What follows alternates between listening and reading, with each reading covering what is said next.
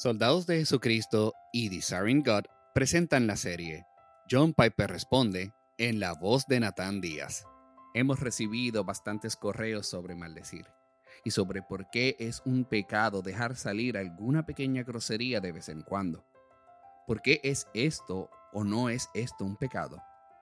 ¿Alguna diferencia entre si es dirigida a una persona maldecir a alguien o simplemente decirle en respuesta a alguna circunstancia como golpearse el dedo con un martillo? Este tipo de preguntas son muy comunes entre los padres porque todos imponemos estos estándares a nuestros hijos. Yo creo que los hijos necesitan razones para los estándares que les imponemos, como la regla de no decimos eso en esta familia. Bueno, ¿por qué no lo decimos? Necesitamos razones. Así que aquí están algunos pensamientos míos sobre el lenguaje. En primer lugar, hay toda una categoría de usar realidades importantes en vano. Estoy pensando en palabras como Dios, Jesús, maldición y diablo. Tomemos esas cuatro. Creo que la Biblia es bastante clara y explícita cuando habla sobre no tomar el nombre de Dios en vano. No tomamos las palabras en serio cuando usamos palabras como Dios o Jesús como palabras de relleno o para cuando me golpeo un dedo o algo terrible sucede, o palabras como maldición o diablo como eufemismos de groserías. El problema con todas estas palabras es que tomamos cosas que son increíblemente importantes y serias y las volvemos sinónimas de lo insignificante. Hay una falta de coherencia y de armonía entre la manera como están siendo utilizadas y el peso que tienen en realidad. Si una persona utiliza Dios o Jesús o maldición o diablo como una expresión sin trascendencia de nuestra irritación o enojo, está denigrando a Dios, denigrando a Cristo, denigrando la seriedad de la maldición y denigrando al diablo. No debemos denigrar estas cosas tan importantes. En segundo lugar, hay una categoría entera de palabras en la Biblia y en el idioma español llamadas groseras, indecorosas, vulgares e indecentes. Estas palabras no salieron de la nada. Fueron inventadas porque los seres humanos en todas las culturas consideran ciertas cosas inapropiadas cada cultura tiene algo que consideran ofensivo, de mal gusto o grosero. Ahora, alguien podría preguntar, bueno, ¿existe una categoría bíblica para eso? Y la respuesta es un contundente sí. Hace dos semanas hablaba de esto a los chicos del seminario de Bethlehem y mencionábamos la categoría de este tipo de ética. Aquí hay un par de textos. 1 Corintios 13, 4 al 5. El amor es paciente, es bondadoso. El amor no tiene envidia. El amor no es jactancioso, no es arrogante, no se porta indecorosamente. Ahora, en la NBLA la palabra es indecoroso. Esa palabra nos suena un poco arcaica. Casi nadie la utiliza hoy, pero todos sabemos lo que significa. Hay cosas inapropiadas, deshonrosas, vergonzosas, indecentes. La Biblia dice que debes estar consciente de no ofender innecesariamente lo que tu cultura considera grosero en general. Aquí está otro texto. Tampoco haya obscenidades, ni necedades, ni groserías.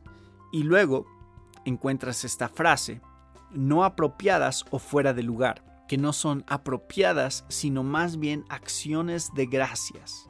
Efesios 5.4. Pablo sabía que había mil decisiones que tendrás que tomar en la vida sin poder consultar una lista. No hay una lista que funcione si se trata de nombrar cosas inapropiadamente groseras o necedades u obscenidades.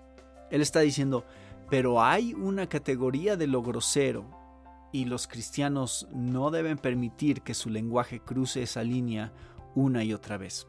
Justo al final del versículo, se encuentra mi tercer pensamiento, las acciones de gracias. El primer pensamiento fue sobre lo inapropiado de tomar las cosas grandes, importantes y gloriosas y denigrarlas o hablar como si no tuvieran importancia. El segundo pensamiento fue sobre la categoría bíblica de lo indecoroso, lo inapropiado, lo grosero, lo vulgar, lo necio, lo obsceno. Los cristianos no deben desear eso. Aquí está la tercera idea. Al final de Efesios 5:4 dice así, sino más bien haya acciones de gracias. Lo que creo que significa esto es que Pablo piensa que si tu corazón está en lo correcto y desbordando gratitud por Dios en todas las cosas, habrá un control para lo vulgar que pudiera salir de tu boca. Las personas que tienden a usar groserías, palabras obscenas, palabras duras o vulgares, o groseras o indecentes, por lo general viven frustradas no están satisfechas, no están contentas en Jesús. Algo está fuera de lugar en su corazón. Yo creo que el tercer punto importante es tu corazón. ¿Puede este tipo de palabras salir de un buen corazón? En Efesios 4:29, Pablo dice, no salga de la boca de ustedes ninguna palabra mala, sino solo la que sea buena para edificación, según la necesidad del momento, para que imparta gracia a los que escuchan. Aquí vemos a Pablo yendo explícitamente más allá de la gratitud en mi corazón, que yo creo que lavará la mayor parte de lo vulgar que se encuentra ahí. Aquí está diciendo que tu lenguaje sea siempre bueno para los demás. A lo que se refiere con bueno para los demás es que les ministre en gracia cuando estés por decir alguna grosería o algo rudo o feo o un poco vulgar, deberías preguntar, ¿será esto bueno para los demás? ¿Los fortalecerá? ¿Hará que la belleza de Cristo brille más a sus ojos? Permíteme resumir esto. En primer lugar, no denigres ni abarates las grandes realidades.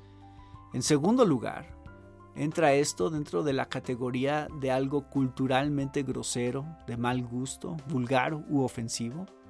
En tercer lugar, ¿revela un corazón amargado, enojado e insatisfecho en vez de un corazón agradecido? Y en cuarto lugar, ¿imparte gracia a los que escuchan? Vivimos para atesorar a Cristo y el Evangelio sobre todo lo demás.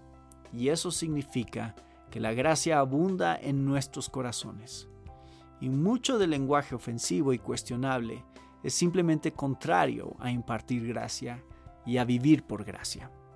Esperamos que te haya edificado este episodio. Si deseas escuchar otros episodios, puedes encontrarlos en nuestro sitio en internet somosoldados.org. Gracias por escucharnos.